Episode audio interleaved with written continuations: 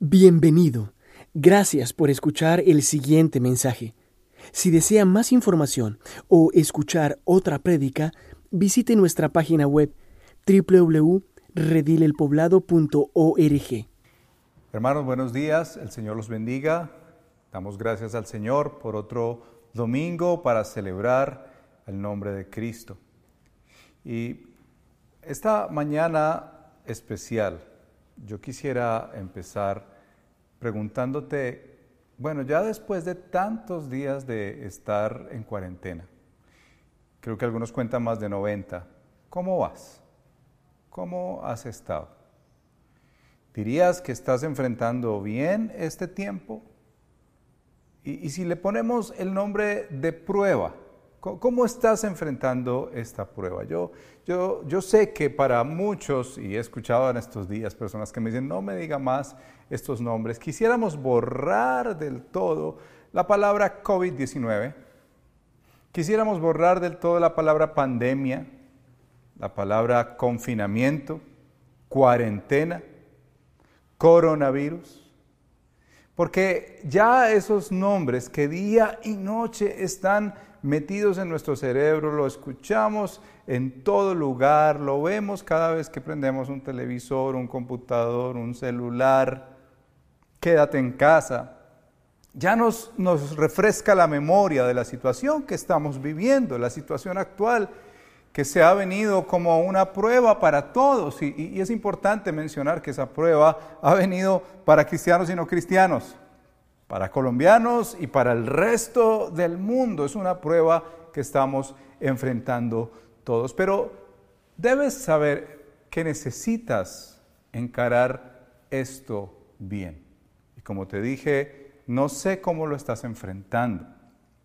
Piensa en el ámbito financiero. En este tiempo hemos escuchado cómo hermanos de la iglesia han tenido que repensar su vida laboral, otros hemos escuchado aún en los testimonios cómo han bajado sus ingresos que no se esperaba de una manera intempestiva. Eso en el mundo financiero, aun cuando miramos la ciudad y el país, diariamente suben y bajan cifras y en el mundo no es diferente. ¿Qué pasa en el mundo de la educación cuando miramos que nos ha tocado de la noche a la mañana enseñar a nuestros hijos desde casa. Eso que eh, se llama homeschool. Muchos padres sufriendo por esta situación, hijos también cansados de la virtualidad todos los días frente a las pantallas. Eh, nos inventamos un sinnúmero de dinámicas para que no se cansen y al final del día pareciera que esto nos está ganando. Hemos hablado también de lo que está pasando en la vida familiar, las situaciones en casa, entre esposos y padres e hijos, problemas que se han levantado, algunos hasta esperando que se acabe el confinamiento, que todo vuelva a funcionar para ir y buscar el abogado y tal vez acabar el compromiso que un día se hicieron para toda la vida hijos que no hemos podido visitar a nuestros padres y que tal vez en las noches tenemos la angustia y la preocupación de que no les llegue el virus, ¿qué va a pasar si yo no puedo ver otra vez a mis padres? Y si miramos la iglesia, no es diferente. Pastores que queremos ya hacer nuestra reunión el domingo, escuchamos una noticia y percibimos, parece que sí, vamos a empezar a retomar, pero finalmente no, y todos los protocolos innumerables que hay para poder hacer una reunión y llega eh, la angustia, llega la preocupación, la ansiedad, hermanos que no hemos podido visitar, que solamente hemos podido congregarnos por Zoom, eh, se pone un, un asunto tan complejo en este tiempo, tan difícil de manejar. Y yo no quiero ampliarte más la angustia, tampoco quiero empezar a pensar en todas estas conspiraciones que están detrás, que se gestan por las redes, que se escuchan día a día. No, no, mi deseo es hacerte una pregunta muy sencilla y, mi oración es que la podamos responder a la luz de la palabra el día de hoy. Si esta situación se prolonga más, como la hemos escuchado, Si es que eso que, que, parecía al principio que iban a ser unas semanas, se prolonga mucho más tiempo, tú podrás resistir. Y si dices que sí, ¿cómo vas a resistir este tiempo? Porque es probable que ya al escucharme estés pensando, yo pienso que, que no. Yo creo que estoy perdiendo la batalla, tantas crisis, días difíciles. Escuchaba ya de un pastor que estaba desesperado por estar en casa, confinado, no poder tener su normalidad. Yo he vivido mis días también igual, pero ¿Vas a resistir? ¿Cómo, ¿Cómo vas a mantenerte firme hasta el final? Hasta que todo esto pase. Y, me parece tan oportuna esta carta de Pedro, la he disfrutado, la he llorado, la he orado, la he celebrado, porque Dios ha sido tan fiel con su iglesia que nos permitió estudiar esta carta en este tiempo precisamente. Y al finalizar el apóstol Pedro nos da lo que el Evangelio solo puede dar, una gracia tan increíble. Y nos muestra cómo es que nosotros vamos a mantenernos firmes en medio de la prueba. Porque quiero decirte, y tal vez para algunos recordarles, que esta situación es una prueba. Una prueba para el cristiano y para el no cristiano. ¿Qué ocurre en la prueba? En la prueba se nos muestran tantas cosas de nuestro corazón. Se muestran tantos riesgos y peligros y tentaciones que hay. Es una verdadera prueba, como alguien escuchaba hace unos días. Sí es verdad que tal vez Dios permitió esta situación por la iglesia. La iglesia ha sufrido más que otros. La iglesia no se ha podido congregar. Todos los elementos todos los íconos tan clave de la iglesia no se han podido realizar. De hecho, ah, nos hemos hecho la pregunta, ¿cuándo volveremos a celebrar la cena del Señor? Y entre otros elementos más. Pero el apóstol Pedro, al finalizar la carta, nos deja cinco verdades como anclas clavadas en el fondo del mar para que tú te mantengas firme y que puedas atravesar esta prueba y al finalizar ver el bien del Señor en tu vida. Por eso te invito a abrir el último capítulo de la primera carta de Pedro y que el mismo Señor que inspiró al apóstol Pedro, aquel que sufrió persecución, aquel que tuvo tantas luchas por seguir a Cristo, al final de sus días nos deja una sabiduría tan maravillosa del Evangelio y que nos bendice, nos sostiene en este tiempo. Para ti que estás enfrentando la prueba como yo, el Señor en este día quiere levantarnos, quiere animarnos, fortalecernos y recordarnos que todo esto que ha venido es para bien. Lee conmigo Primera de Pedro, capítulo 5 versos 5 al 11. Y, no leeremos los saludos finales, pero sí leeremos el último verso por una razón importante que les mostraré. Verso 5 dice así, Asimismo jóvenes, sométanse a los ancianos.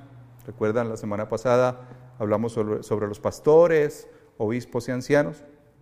No se está refiriendo a una persona de edad, se refiere al liderazgo cristiano. Asimismo jóvenes, sométanse a los ancianos Revístanse todos de humildad en su trato mutuo, porque Dios se opone a los orgullosos, pero da gracia a los humildes. Humíllense pues bajo la poderosa mano de Dios para que Él los exalte a su debido tiempo. Depositen en Él toda ansiedad, porque Él cuida de ustedes. Practiquen el dominio propio y manténganse alerta. Su enemigo, el diablo, ronda como león rugiente buscando a quien devorar. Resístanlo manteniéndose firmes en la fe, sabiendo que sus hermanos en todo el mundo están soportando las mismas clases de sufrimientos. Y después de que ustedes hayan sufrido por un poco de tiempo, Dios mismo, el Dios de toda gracia, que los llamó a su gloria eterna en Cristo, los restaurará, los hará fuertes, firmes y estables. A Él sea el poder por los siglos de los siglos. Y todos decimos amén y amén por esta carta tan hermosa que nos levanta a nosotros el ánimo. Oremos, Padre Celestial, gracias porque tu palabra es verdad. Gracias, Señor, porque tú eres bueno y porque nos muestras que aunque en este mundo tendremos aflicción, debamos descansar en ti que has vencido este mundo, Señor. Gracias por dejarnos al final como si fuera un postre, estas muestras de gracia, de la verdadera gracia que es en Cristo Jesús, para mantenernos firmes, firmes, Señor, en medio de la prueba y habiendo pasado este día malo, habiendo pasado este tiempo malo, estar firmes en Cristo, Señor, que es en últimas lo que nos recordará que tú estuviste todo este tiempo de peregrinaje sosteniéndonos y cuidándonos. Gracias, Señor, porque si esta carta muestra algo maravilloso de tu carácter es el Dios fiel que cuida a los suyos. En el nombre de Jesús. Amén. Quiero que miremos rápidamente estas cinco verdades que les mencionaba y que las tengas muy en cuenta de cómo es que la palabra del Señor nos dice que nos podemos mantener firmes en medio de una prueba como la que estamos viviendo. Seguro en unos años serán historias para contar, pero en este momento una prueba que necesitamos vivirla y enfrentarla a la manera de Dios, según la palabra de Dios. En primer lugar, si leíste en el verso 5, el apóstol Pedro pasa de hablar de los pastores y se mueve rápidamente a la iglesia, a los jóvenes, pero no solamente a los jóvenes, sino a todos. Si lees el verso 5, dice, jóvenes, sométanse a los ancianos, revístanse todos. Y lo primero que va a mencionar es que nosotros podemos mantenernos firmes en medio de las pruebas, viviendo en humildad y sometidos a Dios. Leo para ustedes nuevamente estos dos versos. Revístanse todos de humildad en su trato mutuo, porque Dios se opone a los orgullosos, pero da gracia a los humildes. Humíllense, es la misma línea de pensamiento. Humíllense pues bajo la poderosa mano de Dios para que Él los exalte cuando fuere tiempo. En primer lugar, podemos enfrentar estas pruebas viviendo en humildad y sometidos bajo la poderosa mano de Dios. Pero ¿qué es la humildad? La humildad es el antónimo al orgullo. Y cuando uno lee la palabra de Dios se da cuenta que el pecado por el cual Satanás cayó de la gracia de Dios fue por el orgullo, por creerse igual a Dios, por creerse lo más importante, por ponerse en el centro. Y uno se sorprende por qué el Señor dice en este texto que nosotros debemos vestirnos de humildad, ponernos un vestido que se llama humildad para tratar a los demás. Pedro dice que nosotros vamos a resistir este tiempo con humildad. Aquel que conoce a Jesús no puede vivir este tiempo basado en el orgullo. ¿Y cómo es que es el orgullo? Bueno, yo, yo mismo me salvo, yo soy quien puede salir adelante. Y, y lo podemos ver en casa cuando uno se encuentra con estas realidades del confinamiento y lo primero que brota es el orgullo. Yo estoy primero. Las cosas deben ser a mi manera. Es muy interesante que Pedro dice que esta humildad es en el trato mutuo. ¿Por qué? Porque si, si lo piensas bien, los otros son los testigos de cuán humilde eres. Tú puedes jactarte de tu humildad, decir, no, yo soy muy humilde, vengo de una condición humilde. se dice aquí en nuestra tierra. Yo, yo trato a los demás humildemente y tú podrías hasta decirlo con toda verdad, pero en últimas son los demás los que pueden decir si de verdad en tu corazón hay humildad. Fíjate que Jesús dijo muchas cosas cuando estuvo aquí en la tierra y se expresa de él tantos y tantas maravillas y bondades, pero cuando Jesús mira a los discípulos en Mateo capítulo 11, él les dice, aprendan de mí, que soy manso y humilde de corazón. Es probable que Pedro haya escuchado esas palabras y, esto le haga tanto eco que tiene que plasmar que las personas aprendemos humildad. Y la aprendemos por dos vías. Número uno, cuando conocemos a Cristo y nos entregamos a Él y nos enseña diariamente que este corazón tiende al orgullo, tiende a sobreponerse ante los demás, tiende a hacer ah, lo que quiere y no lo que debe o lo que tiene que hacer, o por las circunstancias. El salmista narra en el Salmo 119, bien me fue haber sido humillado para que conozca tus estatutos. Y cuando leemos la historia de David, ah, sí que vivió situaciones de humillación. De hecho, si lees el Salmo 51, hasta el día de hoy es hasta vergonzoso eh, leer la historia detrás de ese salmo, de cómo él pecó. Pero la humildad es la puerta de entrada. ¿Qué dice Pedro? Tú y yo necesitamos considerar para enfrentar esta prueba que Dios nos ha permitido vivir.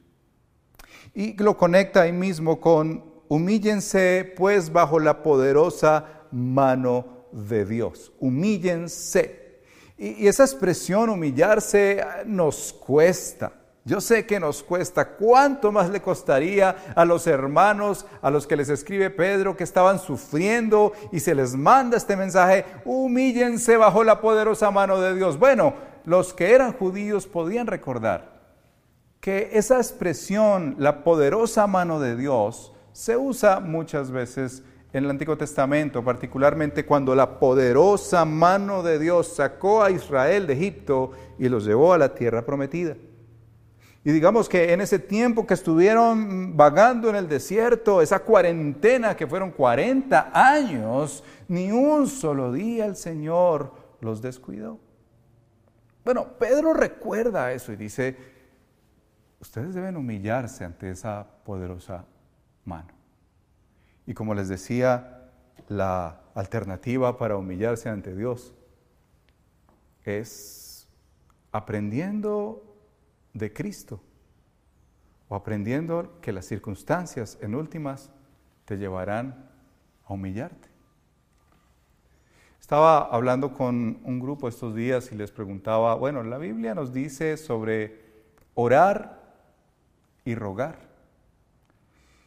Y pensaba, orar a veces, bueno, qué bien, podemos orar, llevar esto delante del Señor y, y tener un tiempo con Él, pero ¿qué de rogar. Y es difícil pensar que uno ah, no quiere rogar. De hecho, podemos decir, yo a esa persona no le ruego. Ya sabe. Y a veces tratamos hacia Dios. Dios, tú ya sabes qué es lo que necesito. No me pidas que te ruegue. Y tomo este ejemplo nomás porque es difícil humillarse ante Dios pero créanme que es lo mejor que puede ocurrir. Humillarse ante el Señor. Recuerdo un pastor eh, que contó una historia hace muchos años, muchos años cuando yo estaba empezando eh, a estudiar la Biblia. Y él dijo algo que me llamó mucho la atención. Dijo, nunca había tenido esta experiencia, estaba en una crisis ese pastor. Y finalmente él llegó la noche y se postró ante Dios. Y esa situación lo llevó a tirarse literalmente al piso y clamar a Dios y pedirle que lo socorriera y pedirle que lo sacara adelante y pedirle que fuera su protector. Y saben que el Señor, después de un tiempo, lo sacó adelante, mostró su favor sobre él y le ayudó. Por eso Pedro dice, es mejor que te humilles ante la poderosa mano de Dios. No solo porque Dios es poderoso, sino porque Él te puede exaltar. Él te puede exaltar. ¡Qué maravilla! Mientras la persona orgullosa vive queriendo exaltarse a sí mismo, a como dé lugar, la persona que se humilla de verdad delante de Dios y que entrega todo, porque humillarse delante de Dios es entregar todo, todo, absolutamente todo a Él, finalmente puede ver que Dios promete que lo va a exaltar. Y, es importante mencionar eso, es entregar todo. Humillarse bajo la poderosa mano de Dios es humillarse completamente. Todo lo que yo soy, todo lo que tengo, todo lo que me imaginaba, tus planes, Señor, yo los recibo y entrego los míos, Señor. Yo me someto a ti. Es mejor humillarse ante Dios voluntariamente, que lamentablemente nosotros conocemos, yo de primera mano en mi propia vida, lo que es ser humillado para comprender que es mejor a la manera de Dios y no a la mía. No olvides esto, que es muy importante. Dios está en franca oposición a los orgullosos. Así que si tú maquillas tu orgullo, haces como que no está pasando nada, quiero decirte hoy que Dios está en franca oposición a ti. Necesitas rendirte ante Él. En segundo lugar, Deposita toda tu ansiedad ante el Señor. Entrega tu ansiedad al Señor. ¿Qué ha hecho la ansiedad en tu vida? Tal vez te levantas tarde en la noche, en las madrugadas, no puedes dormir, has llegado a, tratar de conciliar el sueño aún con pastillas, pides que te mediquen, otros más riesgosos utilizan el licor, tal vez las drogas y, ¿por qué no, la pornografía como para adormecer esa ansiedad que no me deja vivir en paz, porque la ansiedad viene cuando uno pierde el control de su presente y de su futuro y lo ve como un panorama oscuro, te llena de ansiedad, te hace olvidar que Dios está en control. Pedro nos dice claramente dos cosas al respecto. Dice ahí en el verso 7, depositen en Él toda ansiedad porque Él cuida de ustedes. Primero, es que debes ir a Él. Cada vez que tengas ansiedad, ve a Él. Eso quiere decir que necesitas buscarlo constantemente. Si te despiertas a las 2 de la mañana, no trates de distraer el asunto. Ve al Señor. Deposita toda tu ansiedad. Todo eso que te produce tanta preocupación, todo eso que te produce eh, como aún ganas hasta de comerte los, las uñas, todo eso que te produce tanto dolor de estómago, ve y échalo ante el Señor. Échalo ante Él. Esa es eh, una de las maravillas del Evangelio. Si tú te preguntas hasta el día de hoy, ¿por qué oramos tanto? Oramos y oramos mucho. Una de las razones porque el Señor calma nuestras ansias. Así que si tú eres una persona que conoce a Cristo pero no ora, puedo decirte que la ansiedad está acabando con tu vida. Por el contrario, pregunta a cristianos y podrán dar cuenta de que la oración, llevar los asuntos al Señor de una manera sobrenatural, porque las cosas no cambian, no, no, inmediatamente no cambian, cambian cuando Dios quiere que cambien, pero el corazón y lo, lo interno cambia.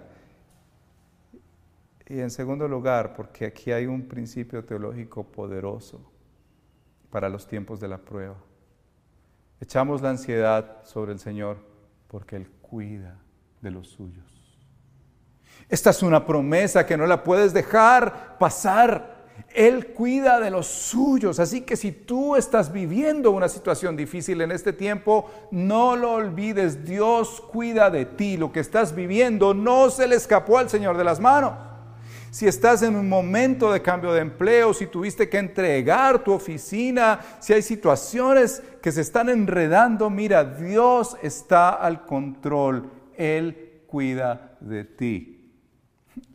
Me acordé de un amigo que tuvo muchos problemas cuando se casó y usaba tarjetas de crédito, muchas tarjetas de crédito, y hizo un curso sobre finanzas y redujo todas esas tarjetas a una sola y empezó a pagar sus deudas. Un día viajó con la familia y, llevó la tarjeta, la única que tenía como para las compras y lo que iba a hacer.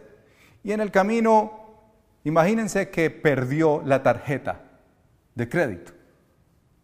Y curiosamente, él dice que esa vez fue diferente a todos los momentos que había vivido antes. No tenía ansiedad, no tenía angustia, no estaba preocupado en lo absoluto, trató bien a su familia. Cuando regresó a su casa, se dio cuenta, y eso fue el secreto de portarse también en todo el viaje, que su tarjeta la había extraviado. No sabía que la había perdido. Estuvo todo el viaje confiado de que la tenía y no la tenía, la había dejado en la casa. Y dice él, yo me puedo imaginar qué hubiese pasado si me hubiera dado cuenta en el viaje, hubiera estado deprimido, preocupado, enojado, frustrado, angustiado. Por el contrario, Dios me dio una lección cuando llegué a la casa porque en la casa me di cuenta que Dios me cuidó todo el viaje. Y no me di cuenta, solo hasta que llegué. Por eso, hermanos, esta prueba que estamos viviendo, yo quiero decirte en el nombre del Señor, echa tu ansiedad sobre Él porque Él cuida de ti. Él cuida de ti en todo tiempo, no lo olvides. Así las cosas estén grises por estos días. Dios no ha perdido el control. A Dios no se le ha olvidado tu causa. Dios te conoce, Dios conoce al redil, Dios sabe de qué tenemos necesidad y Él nos guiará al bien, porque esa es su promesa. Él prometió que nos va a cuidar y el pueblo de Israel llegó a la tierra prometida y la iglesia llegará donde el Señor quiere que llegue porque Él la cuida tanto que envió a su Hijo para morir por ella. Tercer lugar, enfrentamos las pruebas y, y nos mantenemos firmes en estas pruebas, reconociendo que estamos ante un enemigo feroz. Pedro no quiere dejar esto por fuera. Muchos quisiéramos dejarlo por fuera. Pedro no. Pedro dice, no olviden esto. En el verso 8, eh, practiquen el dominio propio, manténganse alerta. Su enemigo, el diablo, ronda como león rugiente buscando a quien devorar. Resístanlo, manteniéndose firmes en la fe sabiendo que sus hermanos en todo el mundo están soportando la misma clase de sufrimientos. es Lois, el autor de las Crónicas de Narnia, escribió un libro pequeño que se llama Cartas del Diablo a su sobrino. Allí narra todo lo que un diablo experimentado le enseña al diablo novato que está entrenando. Pero lo que llama la atención en ese libro es una frase que él menciona cuando dice que los cristianos nos movemos en dos extremos. Por un lado, aquellos que quieren negar los demonios. No existen. Eso no me habla, eso sobrenatural no existe, para nada. Y por otro lado, aquellos que sobredimensionan el poder de Satanás como si fuera más poderoso que Dios. Pedro pone una línea muy clara aquí. Él dice, no debes desconocer esto. Ahí tienes un adversario hay una batalla contra un enemigo que es feroz, que está rondando. Si has visto esos programas de animales cuando el león está rondando la presa, así dice Pedro que anda Satanás. Por eso tienes que saber que la vida cristiana no es una vida que se vive en un crucero. La vida cristiana es más bien una vida que se vive como en un tanque de guerra o en un buque armado. La vida cristiana es una batalla. Pablo lo menciona como la, buena batalla de la fe. Y Pedro dice aquí que se experimenta y se enfrenta de la siguiente manera. En primer lugar, resístanlo firmes en la fe. Firme en la fe más que ir de frente en contra de ese león rugiente en franca ofensiva, él dice, tú debes resistirlo. Y esa palabra resistir es una palabra muy dada del ejército, es hacer una oposición, pero se hace oposición siendo fuerte en la fe. El autor del libro de Oseas, profeta, dice que mi pueblo pereció porque le faltó conocimiento de Dios. Y eso puede estar pasándonos hoy en día, hermanos. La iglesia está sufriendo de analfabetismo bíblico. No, no, conocemos la palabra de Dios, no conocemos las bondades y todos los regalos que Dios tiene para nosotros, las bendiciones. A veces pensamos más las bendiciones materiales, pero son las bendiciones espirituales las que estarán con nosotros toda la vida y en la eternidad. Pedro dice, que enfrentamos ese león firmes en la fe. ¿Cómo está tu fe hoy? ¿Tú dirías que tu fe está robusta? De hecho, Jesús un día miró a Pedro y le dijo, Pedro, Satanás te ha pedido para zarandearte. ¿Y saben qué hizo el Señor? No le dijo, ¿sabes qué? Ve y empieza a atacarlo, ve y empieza a enfrentarlo de las maneras que te imaginas. Le dijo, yo he orado al Padre.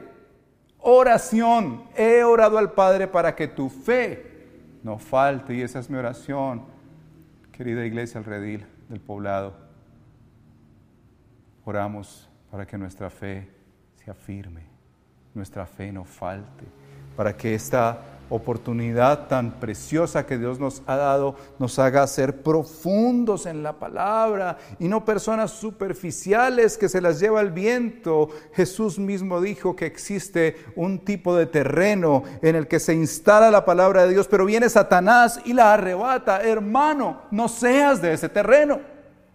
Profundiza en la palabra de Dios. ¿Cuánto inviertes tú en Netflix o en YouTube? ¿Cuánto inviertes tú en la palabra de Dios que va a estar hoy y siempre? Que cielo y tierra pasarán, Netflix, Facebook, Instagram pasarán, pero su palabra no pasará. Y Pedro vio eso y dijo, hermanos, resistan a ese león rugiente llamado adversario llamado Satanás, aquel que es el acusador de los hermanos, resístanlo firmes en la fe que es en Cristo Jesús. Fortalécete en la fe. Enfrenta esta prueba firme en la fe.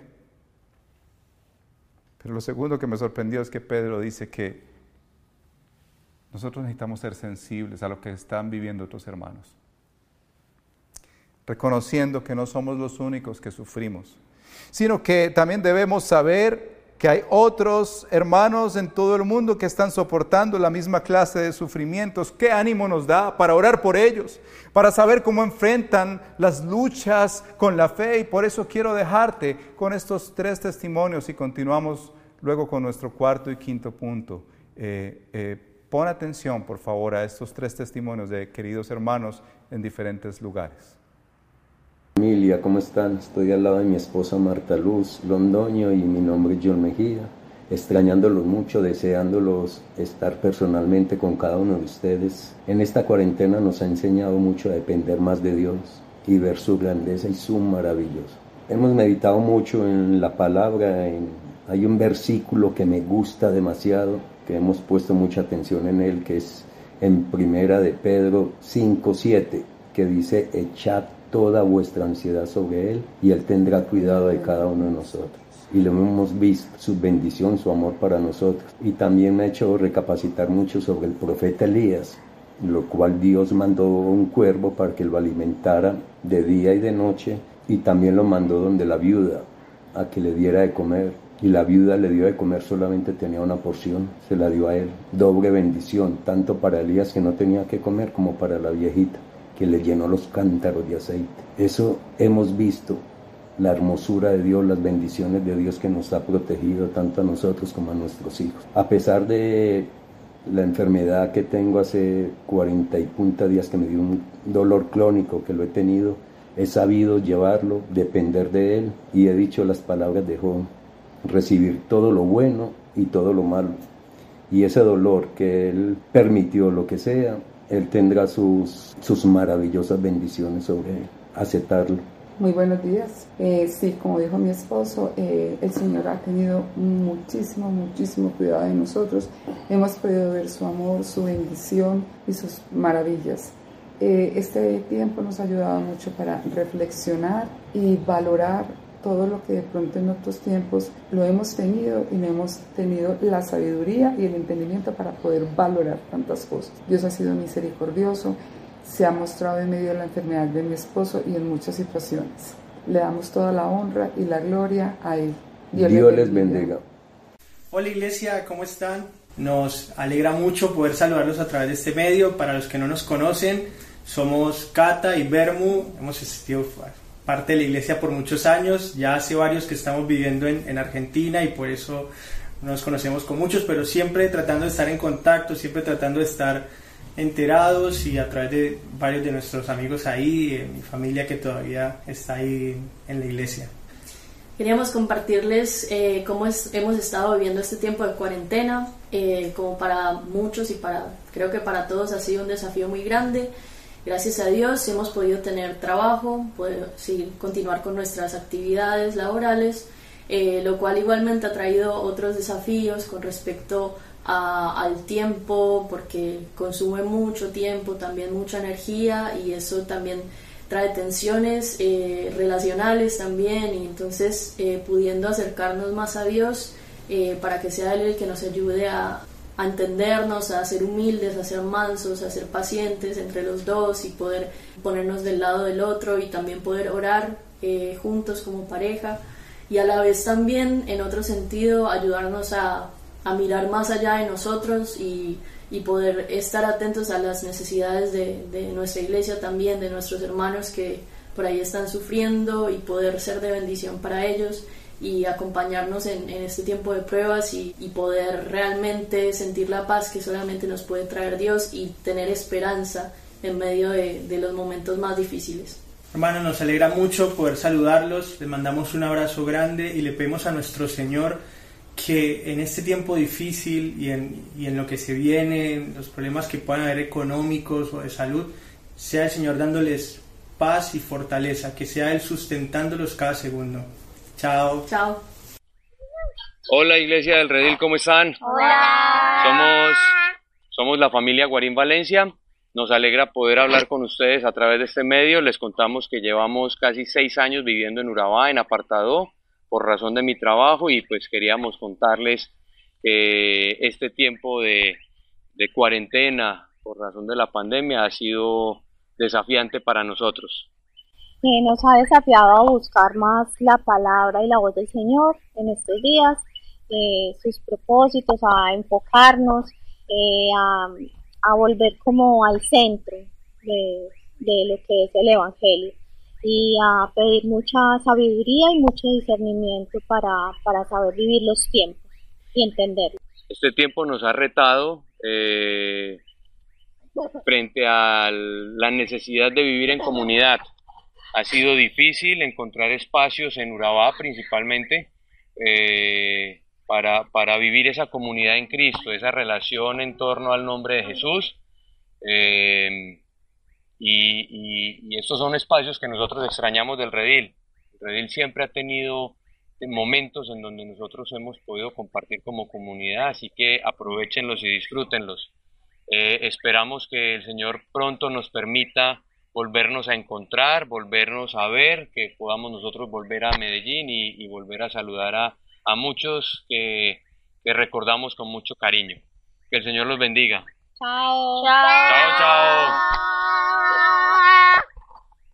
Qué testimonios, hermanos, cómo nos alegra y nos anima el corazón, nos invita a orar por ellos, a agradecer al Señor porque ellos están firmes en la fe.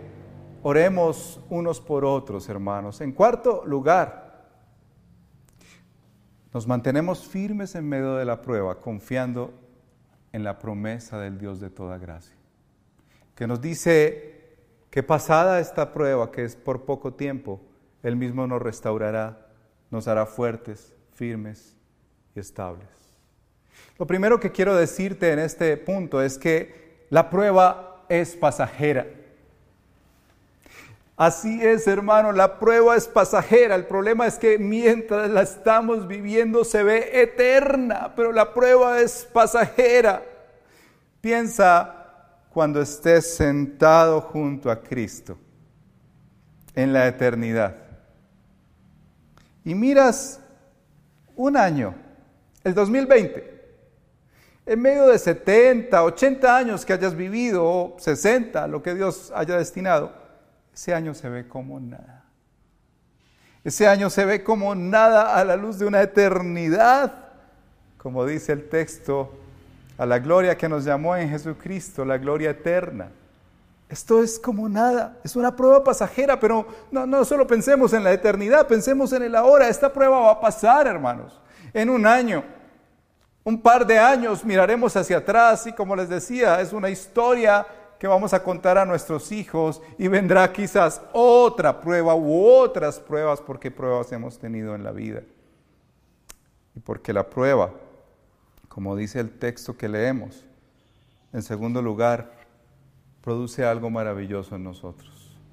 Dice Pedro que después de haber sufrido este poco de tiempo, no lo olvides, pasajero, va a pasar, va a pasar nos dice que confiemos en que ese Dios, el Dios de toda gracia, que nos llamó a su gloria eterna, va a restaurar nuestra vida. Usa cuatro palabras que en otros momentos hemos predicado este mismo texto, hemos ampliado.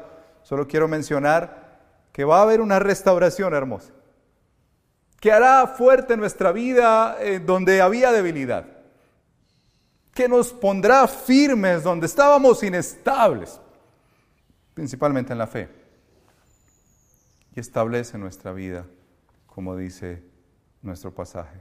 Nadie ha sido formado en la ausencia de pruebas. De hecho, aunque sí pareciera que cuando todo va bien aprendemos algunas cosas, realmente las lecciones más grandes de la vida las hemos aprendido en los sufrimientos y en las pruebas. E, echa memoria, recuerda algún sufrimiento que tú enfrentaste, alguna prueba que tú viviste y verás cómo después de haber pasado esa prueba, tú tomas unas lecciones increíbles. De hecho, en medio de esta prueba ya estamos saboreando algunas lecciones. Por ejemplo, como iglesia, sabemos que nos hemos movido a entender que eh, somos más que unas cuatro paredes y que una casa como esta que la iglesia se mueve de acuerdo a la voluntad de Dios. Y seguro más adelante encontraremos más lecciones, como eh, escribió alguien en el pizarrón de un salón lo siguiente. La experiencia es al maestro, ah, es el maestro más duro. Primero te da la prueba y luego la lección. La experiencia es el maestro más duro. Primero te da la prueba y luego te da la lección. Eso estamos viviendo en este tiempo. Primero la prueba. Y seguro vendrán días en entender la lección. Seguramente saldremos más firmes, más estables, más restaurados, más profundos en la fe. Recuerda el pasaje del profeta Jeremías en el Antiguo Testamento. En el capítulo 18 el Señor le dijo, ve a la casa del alfarero y mira cómo se destruye eh, en sus manos esa jarra que está haciendo, vuelve y toma ese alfarero eh, esa masa y lo hace en los momentos más difíciles. Esa jarra podría decir eh, en una parábola Estás haciendo daño, me estás haciendo daño, pero lo que está haciendo es formando algo hermoso y maravilloso. Y eso es lo que está haciendo el Señor en medio de esta prueba, hermanos. Está formándote y formándome para su gloria. Está haciendo de su iglesia algo más bello, que no lo éramos. Está desmanchando y desarrugando a su iglesia. Está mostrándola tan hermosa como ella es. Nos hemos dado cuenta que de qué sirve tener carros eh, en un parqueadero que no se usan. De qué sirve tener dinero que no puedes gastar. De qué sirve tener tantas cosas de este mundo que no sirven realmente para lo eterno. No lo olvides. La prueba es pasajera. La promesa de Dios es eterna. Él te restaurará, Él te hará fuerte, firme y estable después de esta prueba pasajera. En quinto lugar, el más importante, solo podremos estar firmes en esta prueba si estamos en Cristo. Reservé el último verso, pero no porque esté solamente ahí, está no solamente en todo Primera de Pedro, sino en todo el Nuevo Testamento. Dice, paz a todos ustedes que están en Cristo.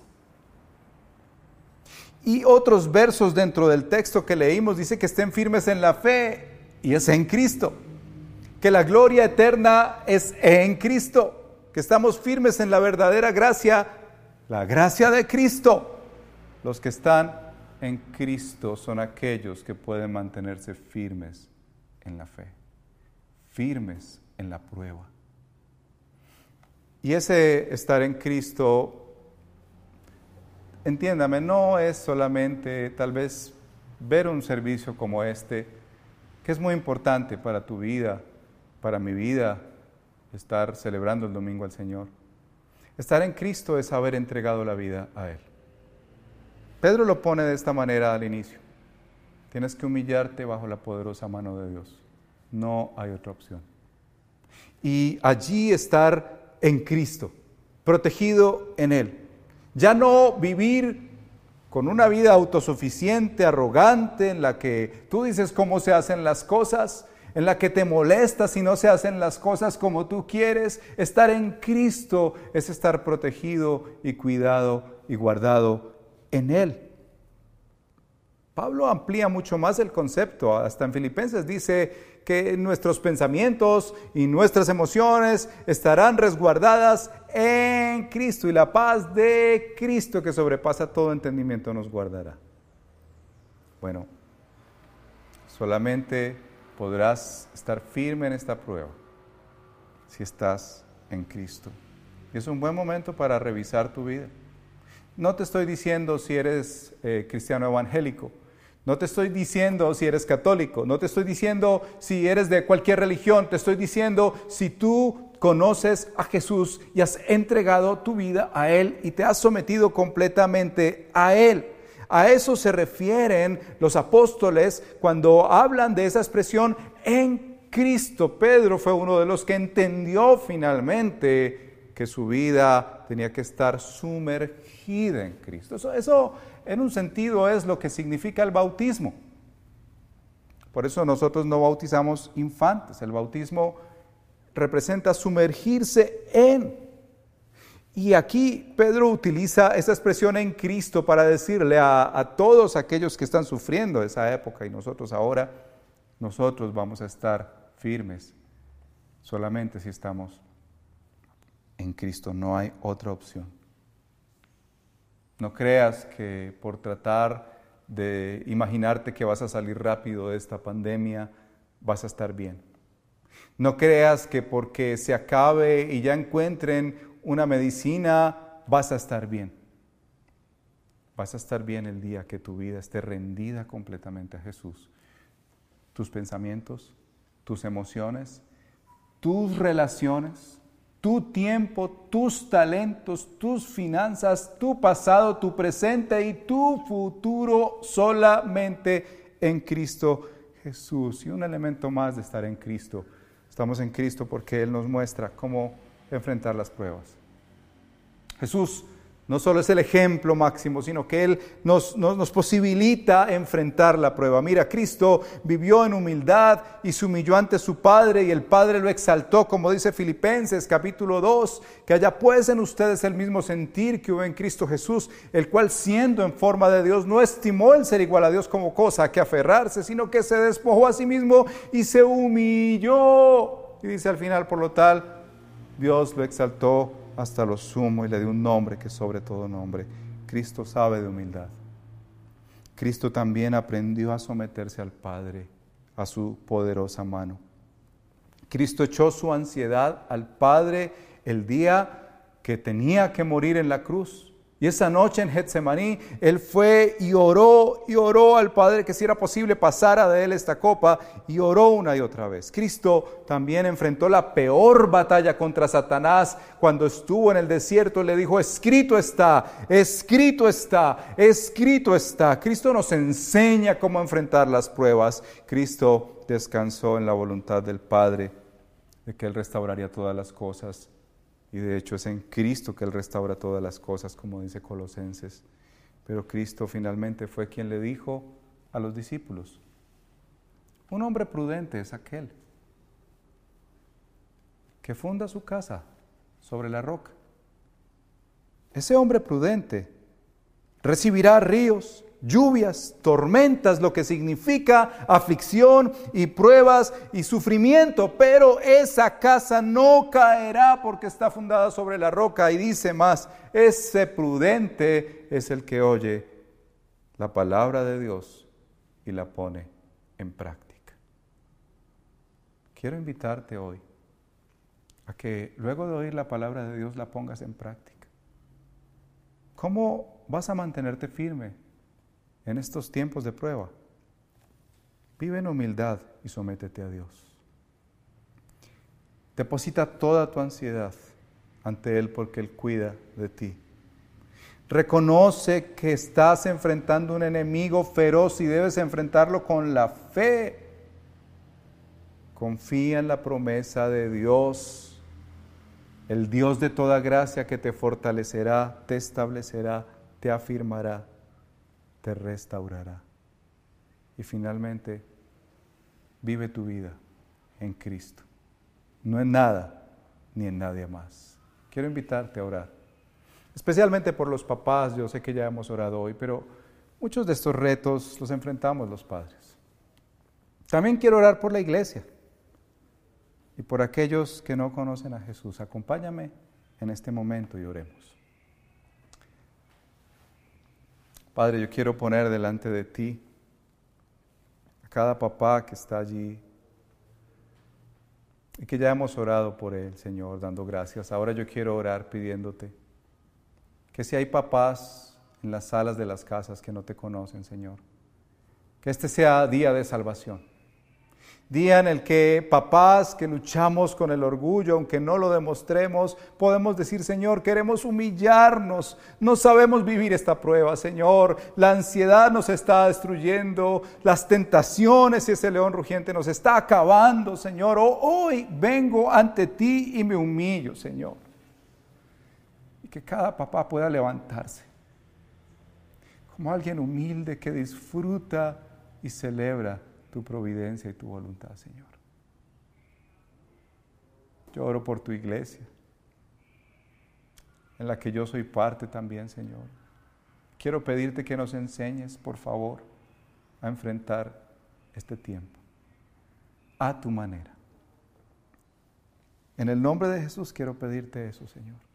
Que estas cinco verdades de tu Evangelio nos asistan cada día de confinamiento, cada día en que tengamos que vivir en esta realidad que tú has permitido en tu voluntad como el Dios de toda gracia. Pero finalmente quiero orar por el que no te conoce, Señor, que hoy abra sus ojos y le muestres la belleza tuya, Señor. Le muestres que no es posible vivir esta prueba sin ti que va a ser amarga, dura y de mucha destrucción si se vive sin ti, Señor. En el nombre de Cristo Jesús. Amén. Y amén. Esperamos que este mensaje haya sido de edificación para su vida. Si desea más información sobre nuestra comunidad, visítenos en nuestra página web www.redilelpoblado.org.